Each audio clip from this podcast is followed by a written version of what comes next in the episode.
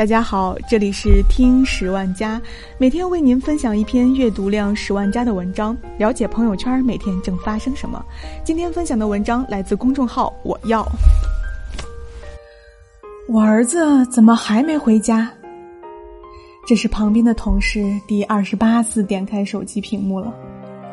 继李泽言走红之后，没想到不到一个月，一只青蛙也迅速崛起，并占据一大群年轻人的心智。这个游戏让我沉浸在一只青蛙的身上，看着它吃饱穿暖，甚至埋怨它早出晚归，以至于理解了爸妈的感受。今天的文章就关于这个画风清奇、规则简单、让你身不由己的游戏——旅行青蛙。这款游戏是由当初也火过一阵的游戏《猫咪后院》团队制作的。没想到养猫的风潮还没有过去多久，养蛙的辛酸便已悄然。它的界面设置真的非常简单，只有院子和屋里两个场景。游戏里你只需要给你的小青蛙准备好食物和行囊就可以了。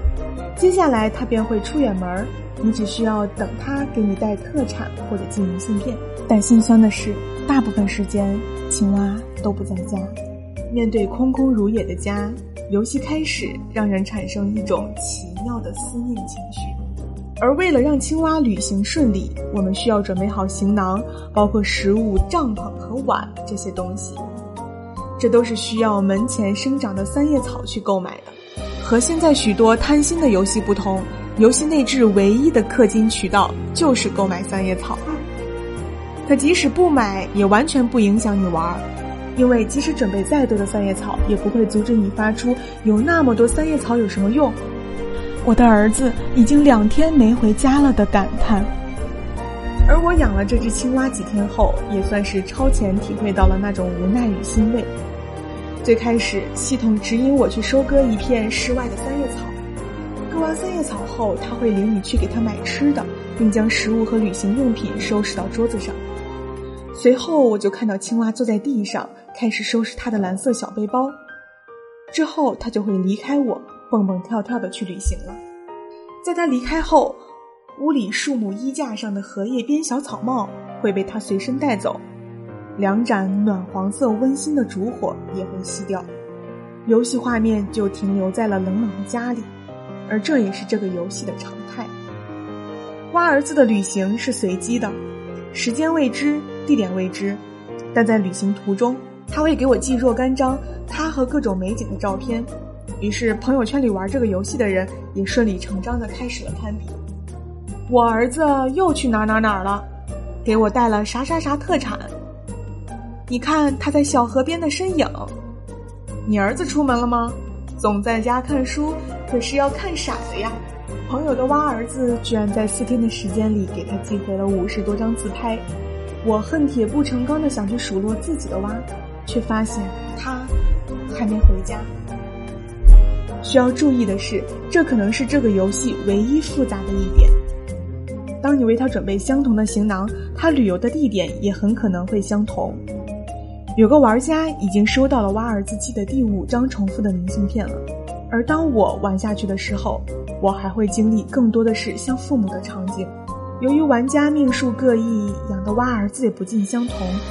有的蛙很喜欢出门，有的蛙喜欢在家里看书，有的蛙喜欢写手账，有的蛙喜欢削木头，还有的蛙喜欢吃饭。游戏里有很多小小的细节，会让人感觉屏幕里的小生命真的挺可爱的。有时蛙在楼上看书的眼睛都眯上了，头一点一点的也不休息，成天苦读。有时蛙会写一晚上的手账。还有的时候，他会坐在座位上做手工活，我偶尔会忍不住的点开看看他在干什么，但大多数时候，他都不在家。或许有人觉得玩游戏的人太夸张，但实际上，当我在本就空空的房间里点开了这个游戏，的确就是有这样的感受，也让我想起了以前的暑假，妈妈在家的态度。在家待着会被训说一点年轻人的样子都没有，可是出了门就一个接一个的电话催着回家。再仔细看看，蔡小蛙寄回的明信片，大概就是我妈看我朋友圈的感受。实际上，这样简单的游戏能够重新流行起来，恰好证明了我们每个人的心底还留着一块温暖的地方。也许在设计和机制上，旅行青蛙并不是那么出众，但它却凭借着自己的真诚，俘获了许多人的心。即使它在 iOS 上只有日语版本。不过，客观的说，我们能够从这个游戏中获取的乐趣是很有限的。因为它没有社交，也没有竞赛，听起来很是寡淡。但我在游戏中得到的那种细微又无奈的感觉，却让人印象深刻。那种守候和照顾一个人的感觉，在现实生活中恰恰是缺失的。当你发现你给他的头巾出现在了某张照片里，你买给他的帐篷让他可以躲避风雨时，你会很开心。而当你发现明信片里只是个侧脸和背影时，你会去联想，他到底在想什么？这些大概就是在娱乐和刺激之外，喜欢这款游戏的正在寻找的东西吧。那份无处安放的，想要照顾别人，想要和别人一起成长的心态，终于在一个虚拟的游戏里得到了释放。也不知道这到底是一件值得开心的，还是让人伤心的事情。好了，今天的节目到这儿就结束了。本文来自我要。